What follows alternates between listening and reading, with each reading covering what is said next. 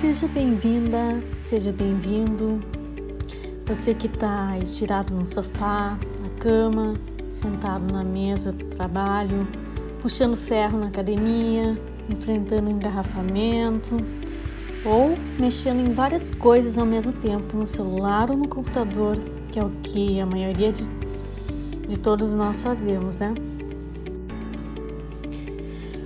Hoje o tema é esquisitices dos escritores famosos. Esquisitices dos escritores famosos. Bom, a gente sabe que todo artista, mas artista mesmo, assim, com alma de artista, escritores incluídos, é um pouco doidinho, estranho, incompreendido, muitas vezes repleto de manias, até porque são pessoas muito criativas e que enxergam coisas que a maioria não vê.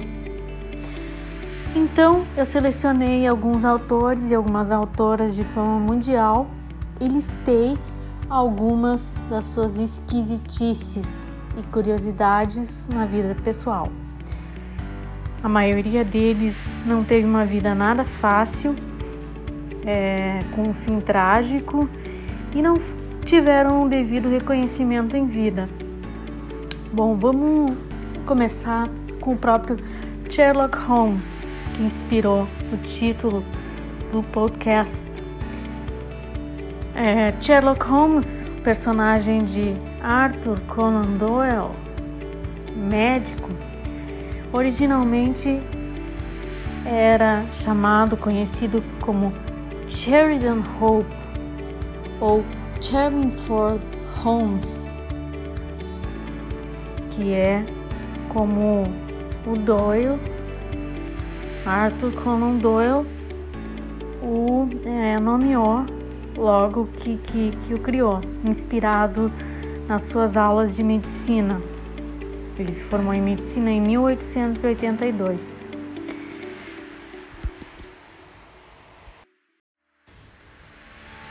O que pouca gente sabe é que Arthur Conan Doyle foi um dos pioneiros na disseminação da doutrina espírita no mundo, lá no século XIX.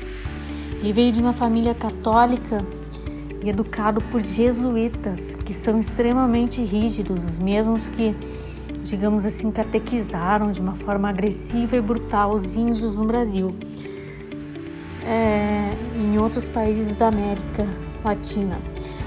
Então, Conan Doyle é, não tinha nada de espírita até lá pelos 28 anos de idade.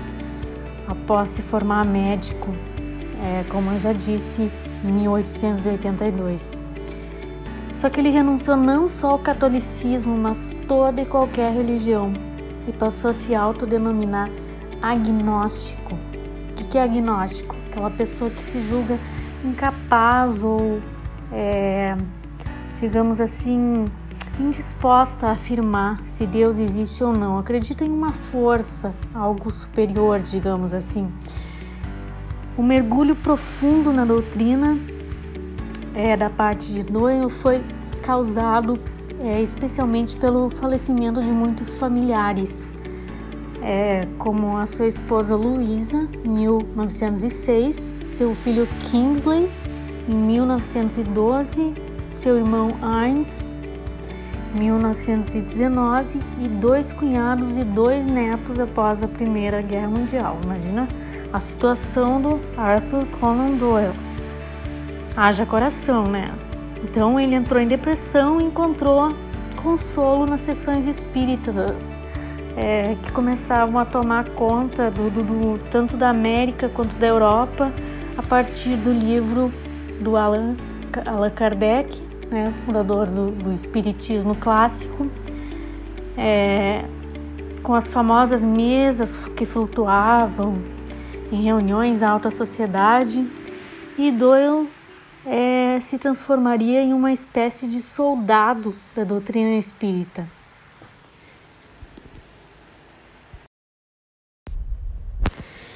Virginia Woolf é a nossa segunda esquisita com uma vida bastante curiosa e também que se diga triste. Inglesa, nascida em berço de ouro, em 25 de janeiro de 1882, exatamente o ano em que Arthur Conan Doyle se formava em medicina. Olha só, a Virginia era filha de um ilustre biógrafo e editor que se casou com a filha mais velha do grande escritor, até hoje reverenciado William Makepeace Thackeray. E o padrinho da Virginia era o poeta norte-americano James Russell Lowell, que também era descendente de, do, uh, dos autores Lowell, famosos é, em seus tempos. Hoje já não tão conhecidos, ao menos aqui no Brasil, fora dos Estados Unidos. A mãe da Virginia, para terminar, era descendente de nada menos, nada mais do que uma das damas de honra da rainha francesa, a icônica Maria Antonieta. Uma mulher cheia de modos, né?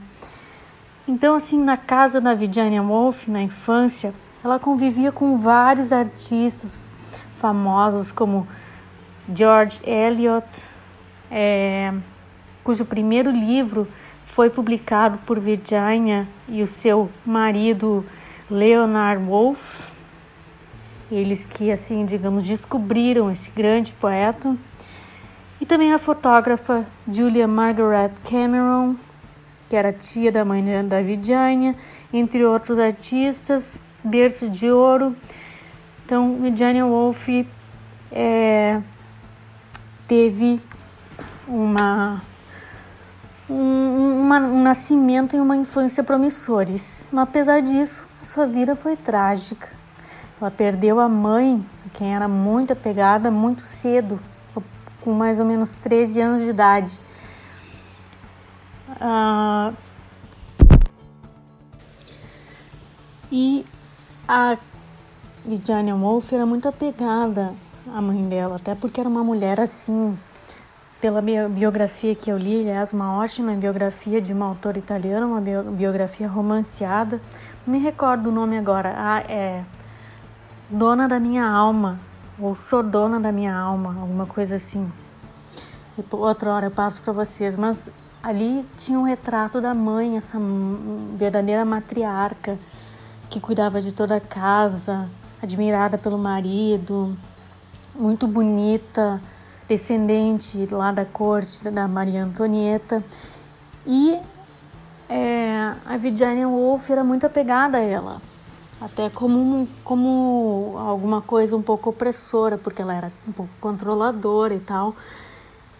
E mais um I, né? Vamos lá, com os ossos I, I, I.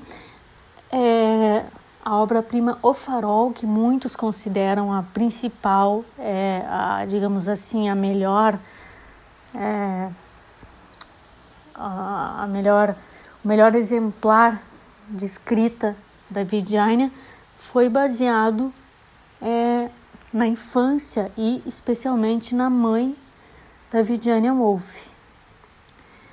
É, mas eu falava da vida trágica da Virginia Woolf é, por quê?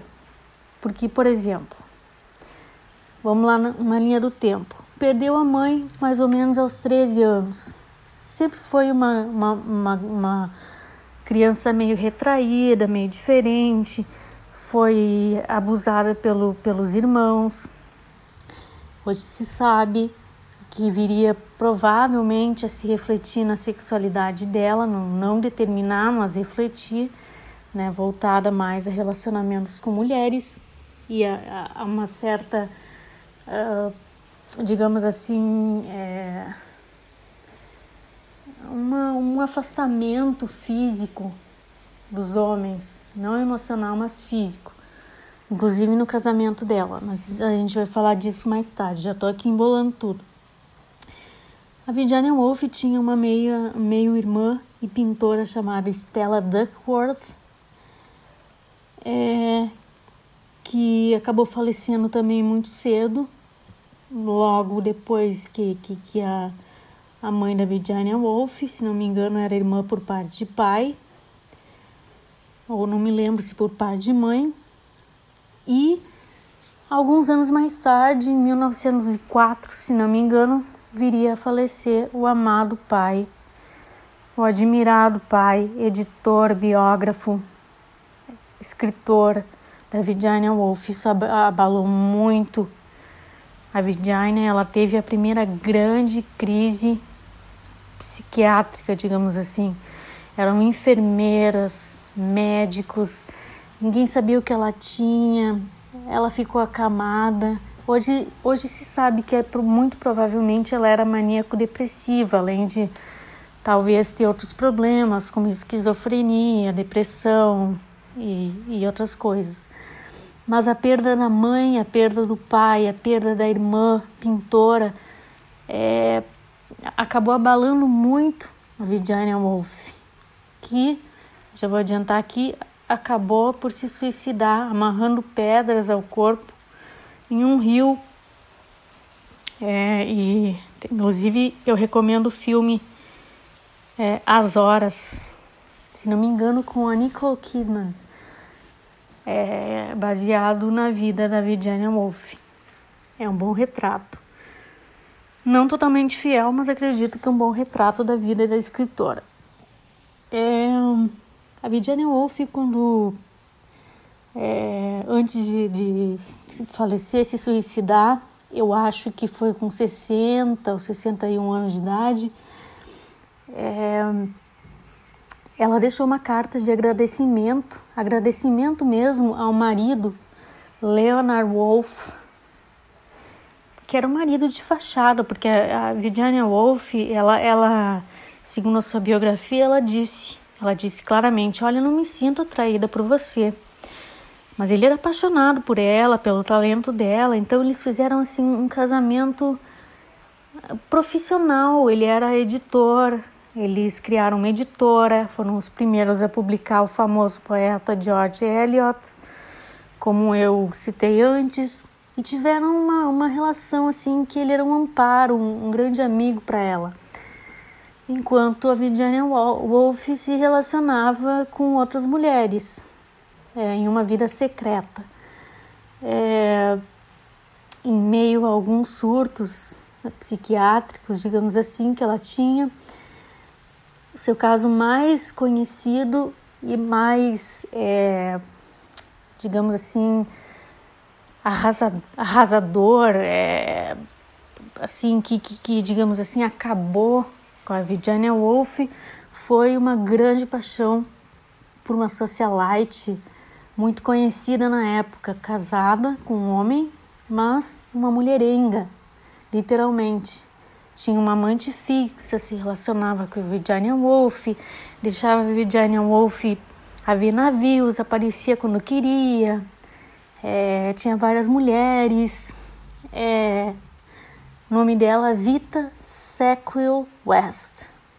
Inclusive, a Vita é, teria inspirado a figura masculina de outra grande obra da Virginia, que foi Orlando.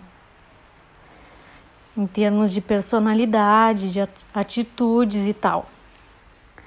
Pois então, uma curiosidade bem interessante, a meu ver, da Virginia, é que ela costumava até muito tarde na sua vida pintar em pé. Desculpa, escrever em pé. Escrever em pé, não sei se uma, uma, uma espécie de transe, não sei, mas com certeza esse hábito foi é, fundamentado, ao menos assim, no, na observação da, da, sua irmã Estela, Lembra que morreu, era mais velha, morreu muito cedo e costumava pintar em pé no jardim, pintava muitas paisagens e a Vidiane ficava lá observando, escrevendo. Devia cansar, né? Ficar é, escrevendo em pé, mas tudo bem. É, então a Vidiane Wolf, ela é uma, uma personalidade com inúmeras camadas e essa foi só uma breve pincelada em algumas das suas, digamos assim, esquisitices, as suas curiosidades. Eu aconselho muito a ler a tal da biografia Sou Dona da Minha Alma. Se não me engano é esse nome, eu não tô lembrada é, o no, do nome da, da, da, da, autora, é uma italiana. Tem outras biografias também da Virginia Woolf, que é considerada por muitos a maior escritora é, dos Estados Unidos da história. Escritora, quer dizer, uma mulher escritora é, de maior renome e de maior é, influência na literatura norte-americana da história. Eu, aqui eu vou, eu vou dar um pitaco. É, a Virginia Woolf fez várias experimentações, né, com, com, por exemplo, o quarto de Jacob. Ela tentou mudar a linguagem, o fluxo do pensamento como, como a sua base, mas ela experimentou várias coisas. Mas cá para mim, cá para nós aqui, ó, para mim, é Clarice Lispector foi a, é é para mim a maior escritora, é, quer dizer, estou dizendo no gênero feminino que eu já li, não em termos de roteiro, mas em termos de manejo das palavras. Ela também utilizava muito essa coisa do fluxo de pensamento e até dizem que é, era para ser gravado um filme com a sobre a Clarice Lispector, que aliás eu quero saber o que aconteceu com esse filme que seria em Hollywood. Ninguém menos que Meryl Streep teria aceitado interpretar Clarice Lispector e pelo que eu ouvi falar ou li, não me lembro, a Meryl Streep ao estudar a Clarice Lispector ficou impressionada com os escritos dela. É o que a gente geralmente sente quando lê Perto do Coração Selvagem, obra que a Viviane escreveu, que a desculpa, obra que a Clarice escreveu com apenas 22 anos. Depois a Paixão segundo GH, Laços de Família. É, escreveu também um, é, Felicidade Clandestina, livros de contos, é, romances, poemas, enfim, para mim, só, só dando essa pinceladinha, mas Virginia com certeza foi uma grande escritora, uma das melhores escritoras do mundo, da história e um marco na literatura mundial. Agora eu vou falar das irmãs Brontë, em especial Emily Brontë autora do famoso O Morro dos Ventos Uivantes. Foi a mais famosa das três irmãs escritoras. Ela era a mais velha, Emily, Anne e Charlotte. Charlotte Brontë escreveu o icônico romance Jane Eyre, aclamado por muitos como o melhor romance de todos os tempos, ou um dos melhores romances de todos os tempos, questionando o patriarcalismo da época, com pinceladas de feminismo. E é um pouco menos conhecida, subestimada por muitos, mas também uma boa escritora. É, elas, a Emily Brontë também teve uma vida trágica, marcada pela tuberculose, que devastou a família. A família morava em uma fazenda é, na Inglaterra, se não me engano. O pai era pastor e ao lado da casa ficava um cemitério onde as irmãs tinham aulas. Um ótimo ambiente, né, para se, se crescer e talvez para trazer a, a Emily essas influências góticas que ela, ao menos eu vejo nas obras dela, principalmente o Morro do, do, dos Ventos Uivantes. É... Emily Brontë morreu, faleceu de tuberculose aos 30 anos, em 1848, nascida em 1818. Antes dela, seu irmão já havia falecido de tuberculose um ano depois, em 1849, faleceu de tuberculose a irmã Anne. A mãe já havia falecido de tuberculose. Imagina a carga psicológica dessa mulher, né? De, dessa da Emily e mais ainda de quem sobrou, que foi a Charlotte. Charlotte escreveu Jane Eyre, não morreu de tuberculose, assim como seu pai, teve uma vida um tanto longeva, acho que 60, 70, 80 e poucos anos, não me lembro. Mas a Charlotte acabou falecendo no parto aos 40 anos de idade, que foi também bem trágico. Uma, esquisitice, uma esquisitice da Emily Brontë, é, dizem, é que ela passava horas olhando pela janela do quarto dela, sem nenhuma reação, assim, horas mesmo. Aliás, ela passou a vida inteira praticamente no quarto dela, isolada em uma fazenda, junto com as irmãs, e mesmo assim ela foi capaz de escrever O Morro dos Ventos Uivantes e outras. Não me lembro qual a outra obra dela, foram poucas. Acho que alguns poemas também, com influência de provável de Emily Dickinson. Emily Dickinson é, também com traços góticos. E assim, é, a, Emily foi sempre então uma mulher muito enigmática, muito distante, que faleceu muito cedo, mas deixou seu legado especialmente com O Morro dos Ventos Uivantes, uma obra muito dramática como foi a vida dela.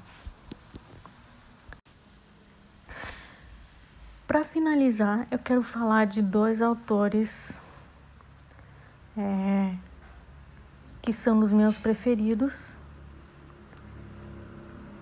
que são Oscar Wilde e Edgar Allan Poe. Tenho quase certeza de que já deve ter ouvido falar de ao menos um deles.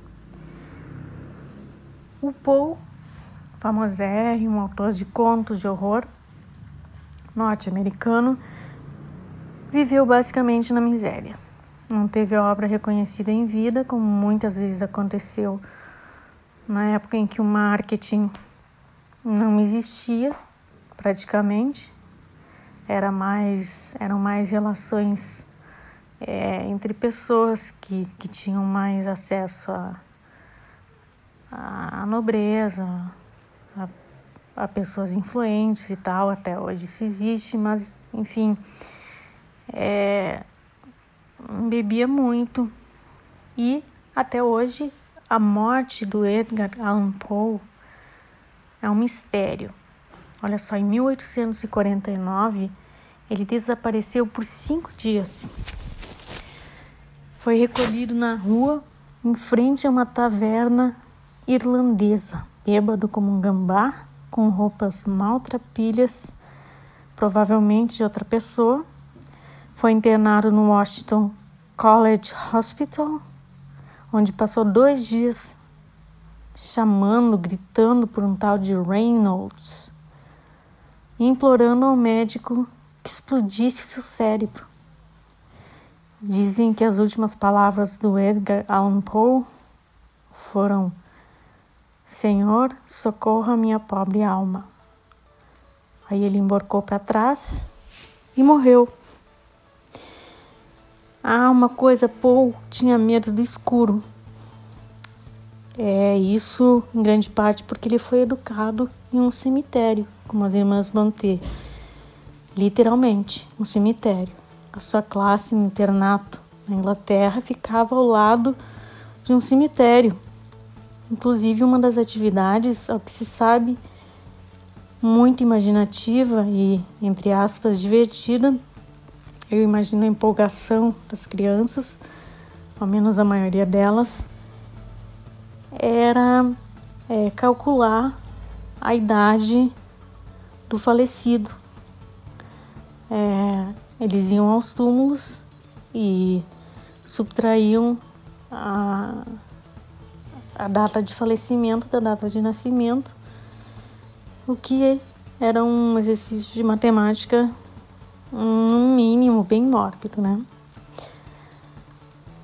É, e para terminar, para terminar mais uma vez, é, eu tinha falado em mais dois autores, mas na verdade ainda tenho dois autores aqui, é, que são não, não, não só o Oscar Wilde, mas também o J. D. Salinger, autor do famoso Apanhador no Campo de Centeio de 1951.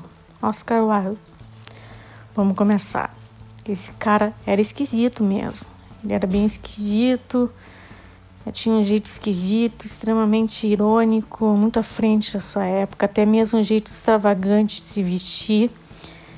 E teve um longo caso com um nobre chamado Alfred Douglas. O caso foi descoberto pelo pai do rapaz, quando ele tinha 22 anos, o Douglas, sendo o Oscar muito mais, muito mais velho, acho que já com seus 40 e poucos anos.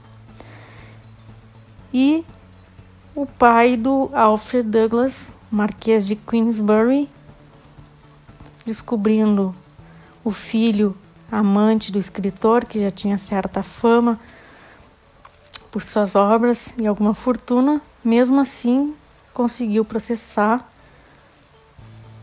o Wilde e colocar ele na prisão por assédio ao seu filho, por indecência.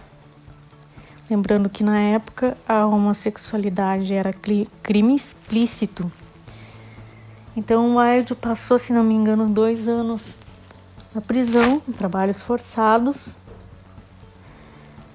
É, e escreveu uma grande carta que se tornou um livro, a qual ele mandou, se tornaria um livro, né, muito mais tarde, mas ele mandou entregar essa carta ao Alfred Douglas, que já é, tendo terminado o caso que durou muitos anos e já é, tendo se desligado do Oscar Wilde, tentando manter sua, sua reputação de, da, da, na nobreza, como Oscar imaginava, mesmo assim ele tentou, ele deu uma lida na carta, no começo dela, nem continuou, rasgou e queimou. Só que um os amigos do Wilde é, fez uma cópia daquela carta e acabou publicando em livro, o que o Wilde não pretendia que fosse que acontecesse. É, então foi uma coisa que terminou de maneira muito trágica. O, Wilde, apesar desse caso e de muitos outros casos com garotos de programa os garotos à noite, era casado, tinha, teve filhos, casado é, com. É, eu não estou lembrando agora a, a, o nome da, da, da, da esposa dele e nem do número de filhos que ele teve, mas ah, tá aqui. Era Constan, Constance Lloyd, o nome da esposa dele. Porque antigamente as pessoas viviam tudo muito mais dentro do armário e muito mais escondido do que hoje em dia. A sociedade e as instituições sociais panópticas, aquele, aquelas estruturas é, de coerção de Foucault, filósofo, antes da pós-modernidade, tinham um poder muito opressor e as pessoas simplesmente faziam as coisas escondido. O que gerava até menos conflitos, porque todo mundo escondia. O que importavam eram as aparências, principalmente na, na sociedade vitoriana, da época vitoriana, que foi onde Oscar Wilde viveu. Muito patriarcalista e tal, é, com algumas mulheres engendrando para o feminismo, como a própria Charlotte Brontë, uh, alguns tempos antes, é, Virginia Woolf, que, que foi um pouco mais tardia. É, e eu acredito, é uma opinião pessoal, que é, o, a obra mais famosa do Oscar Wilde, que tem várias regravações, várias gravações em, em filmes, é, o retrato de Dorian Gray reflete é, uma adoração do Wilde pelo, pela beleza e pela juventude do Lord Alfred Douglas, que era um rapazinho muito mais novo que ele. E, e, no livro inteiro a gente vê essa obsessão pela juventude, pela beleza, é, personalizadas no Dorian Gray, o que no final acaba sendo condenado pelo, pelo livro como uma faca de dois gumes, uma coisa que corrompe, a, que pode corromper a pessoa, e de fato corrompeu junto com a riqueza. Até porque Lord Douglas era, era da nobreza também, né? Tudo a ver. É, o Miles é, por, também teve, portanto, um fim trágico como não raro ocorria com os grandes artistas do passado. Sem um tostão, depois de sair da prisão, ele imigrou para a França com a alcunha de Sebastian Melmoth, tendo perdido tudo que ele tinha conquistado. E ele chegou a ser um autor de renome, de fama, e sobreviveu os últimos anos de, da caridade de amigos, é, morreu em 30 de novembro de 1900 em Paris após uma cirurgia mal sucedida. Agora, para terminar mesmo, eu queria dar uma, pincel uma pincelada no J.D. Salinger, conhecido como o mais recluso dos famosos. Ele escreveu O Brilhante e o Apanhador no Campo de Centeio em 1951 e depois sumiu, não quis a fama, não quis escrever outras obras, escreveu muitos anos depois alguma coisa, mas foi muito pouco. É, se casou e permaneceu distante da mídia. Nasceu em 1919 nos Estados Unidos e então bastou uma grande obra que é o apanhador no campo de centeio até hoje, muito referenciada, muito conhecida, para que ele fosse aclamado como um dos maiores escritores da história. O apanhador no campo de centeio é protagonizado pelo adolescente rebelde Holden Caulfield, cujo nome foi inspirado nos atores William Holden e Joan Caulfield, Tá aí a inspiração, né? Que nós, escritores, sempre temos. A gente, mesmo que a gente não perceba um nome, um comportamento, é sempre uma inspiração de alguém que a gente conhece ou de alguma coisa que já está em nós, ou ambos, uma coisa dos outros que está em nós, que a gente admira, é, uma pessoa que a gente admira e coloca o um nome ou é, coloca na obra comportamentos de tal pessoa. Muitos deles estão em nós, mas é uma discussão complexa essa. É, continuando, é, a obra O Panhador no Campo de Centeio tem muitas pinceladas é, de uma história autobiográfica, isso é sabido, e até hoje é referência entre jovens insatisfeitos. Olha só a grande, a grande curiosidade.